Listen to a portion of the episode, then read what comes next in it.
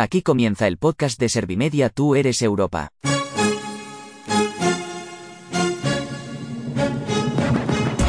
Todos somos Europa y todos juntos construimos el futuro de la Unión Europea, para que el continente sea más inclusivo, para que las administraciones atiendan mejor a los colectivos vulnerables, para combatir la pandemia de coronavirus con la compra compartida de vacunas, para fomentar el empleo digno, para que los jóvenes tengan un horizonte esperanzador. Con Tú eres Europa abrimos el debate. No solo hablan los eurodiputados españoles, aquí también damos voz a las entidades sociales y a las personas con discapacidad. Todos debemos aportar ideas que mejoren el continente. Tú también puedes porque el futuro es tuyo.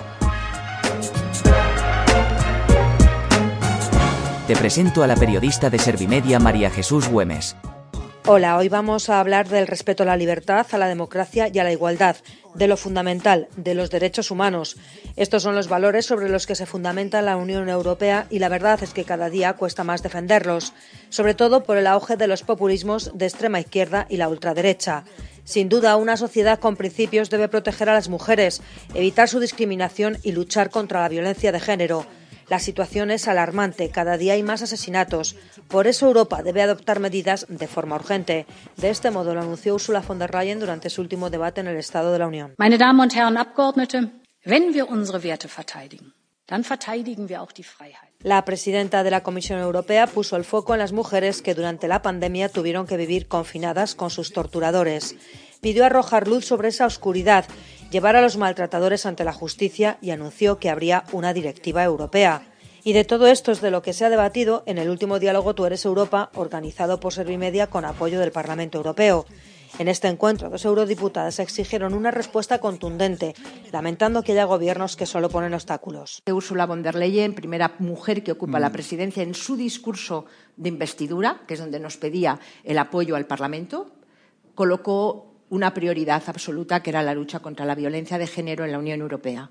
Y se comprometió a modificar las bases del Tratado Fundacional de la Unión Europea, el artículo 83, para incluir la violencia de género como un eurocrimen para tener base jurídica y tener una directiva contra la violencia de género. Sí es cierto que von der Leyen se ha, se ha, comprometido a poner en marcha una directiva que acabe con la violencia de manera integral. Se sabe que la combinación de esa directiva con el Convenio de Estambul podría acabar con el 10% de la violencia en Europa y, sin embargo, bueno, tenemos serias dudas de que esa directiva pueda salir adelante en términos penales, puede salir adelante en términos de prevención uh -huh. y de políticas públicas, pero en términos penales no. Una vez más, porque los Estados no, no, están, digamos, por la labor, en muchos casos, de luchar contra la, violen la, violencia contra la mujer. Son Soraya Rodríguez de Ciudadanos y Eugenia Rodríguez Palop de Unidas Podemos. Ambas dirigentes mostraron su preocupación por las agresiones entre la gente joven. De hecho, en España hace unos días compareció la delegada contra la violencia de género, Victoria Rosell, y puso el acento en ello. Recordó que la prevalencia del acoso sexual entre las mujeres de 16 a 24 años es muy superior al del resto y lanzó esta advertencia. El negacionismo de la violencia de género alienta la violencia y, por lo tanto, es un factor de riesgo evidente para la juventud y, en particular, para nuestras hijas. En nuestro país ya han matado a más de 1.100 mujeres desde 2003. En Europa es muy difícil recabar datos. Es una situación trágica y encima se agrava con la ciberviolencia y la trata de mujeres. El, las dos terceras partes de la trata son eh, mujeres y niñas, hay pornografía, hay prostitución. Por suerte, eh, la estrategia de igualdad, la que está vigente en este momento, que hemos aprobado, que es muy progresista, plantea una, eh, bueno, un montón, digamos, de, formas de violencia contra la mujer. Eh, no se queda exclusivamente en lo, en lo, que llamaríamos la violencia de género, de pareja y expareja, sino que también se habla de mutilación genital, se habla de pornografía y prostitución, se habla de vientres de alquiler, se habla de esterilización forzada, se habla de matrimonios forzados, se habla de explotación sexual, también de, de ciberviolencia, de ciberacoso, en fin. En los últimos años se ha incrementado el número de niñas tratadas por estas mafias criminales para eh, fines de explotación sexual. Aquí hay un problema también enorme y son los usuarios. Indudablemente eh, eh, la trata de niñas se incrementa porque hay gente que está dispuesta a pagar por tener estos servicios de personas tratadas víctimas de esta cruel eh, nueva esclavitud sexual del siglo XXI. Ambas celebran que al menos se puedan utilizar los fondos europeos para castigar a aquellos países que no cumplan con el Estado de Derecho. Consideran que es lo más justo y les parece que se puede convertir en un buen aviso para aquellos políticos tentados de revertir libertades.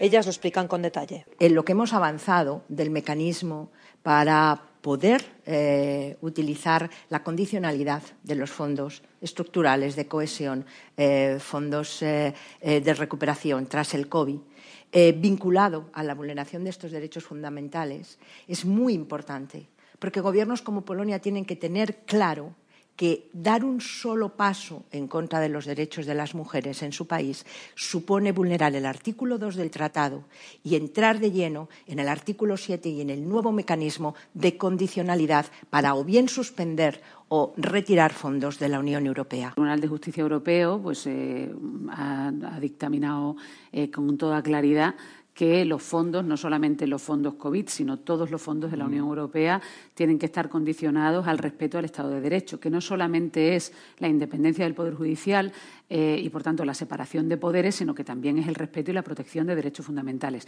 dentro de los cuales, evidentemente, están los derechos de las mujeres y los derechos sexuales y reproductivos, que son eh, derechos humanos. Si las mujeres están expuestas y sufren abusos, aquellas con discapacidad son todavía más vulnerables. Desde la política resaltan que el panorama es complicado y desde las entidades sociales reclaman una mayor atención.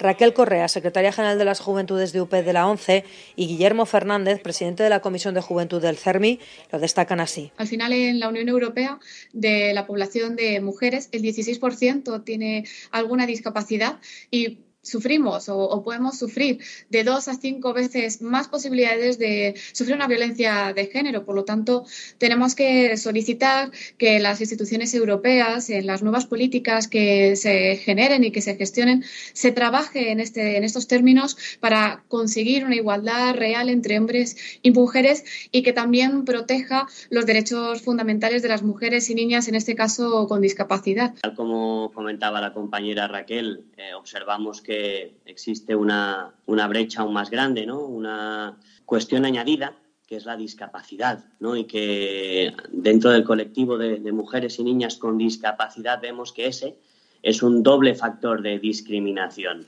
un factor que todavía aumenta más la vulnerabilidad de este colectivo y, es por ello que tenemos que eh, trabajar, aunar todos los esfuerzos para luchar contra, contra esta desigualdad, contra esta violencia, sean mujeres con o sin discapacidad. Son muchas las peticiones de los representantes de la sociedad civil.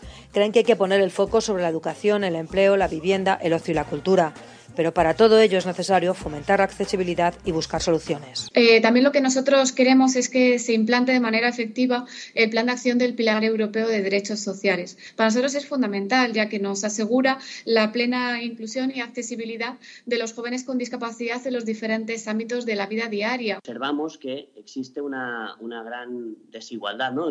que existen barreras para que al final la, la juventud con discapacidad pueda acceder a programas Erasmus Plus o de Cuerpo Europeo de, Solidaridad, ¿no? Y, en ese sentido, pues reivindicamos más que nunca que todas, todos los organismos, todas las universidades puedan desarrollar en igualdad de condiciones unas eh, unidades de atención a personas con necesidades especiales, a personas con discapacidad, para atender a, este colectivo. Las eurodiputadas prometen que la situación mejorará. Aseguran que este año y el que viene son importantes en el ámbito de las políticas de integración. Ya se está trabajando en varios frentes. Defienden que se debe avanzar en la lucha contra la pobreza severa, en el reconocimiento del derecho al voto de las personas tuteladas, en poner fin a la brecha salarial. Y hay dos asuntos que con la pandemia han cobrado todavía mayor relevancia.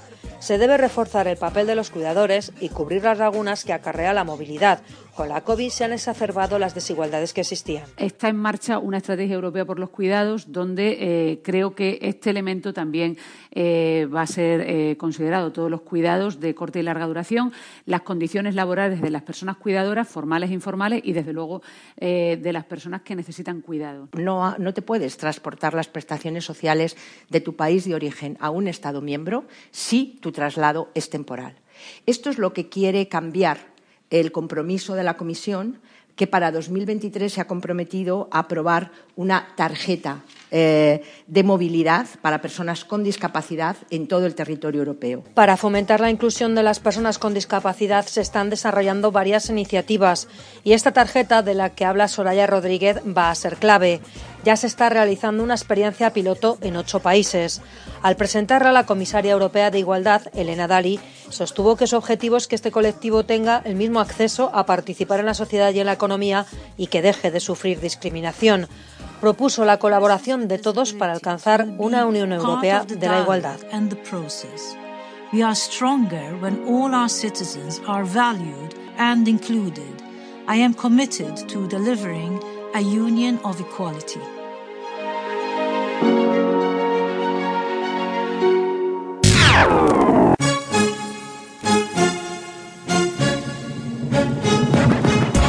Gracias por escuchar este podcast. Tú eres Europa es una iniciativa de la agencia de noticias Servimedia que cuenta con financiación del Parlamento Europeo. Tú también puedes participar subiendo tus propuestas a la plataforma de la conferencia sobre el futuro de Europa. Así los líderes de tu país y del continente reciben tus aportaciones para resolver los problemas sociales, sanitarios y económicos que nos afectan a todos. Yo soy una inteligencia artificial y también estoy pensando ideas interesantes para mejorar la Unión Europea. He fichado por el equipo Servimedia para elaborar estos podcasts.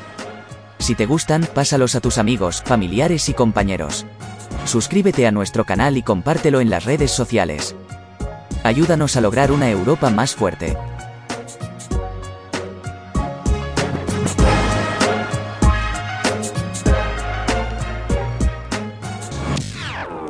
Servimedia, líder en información social.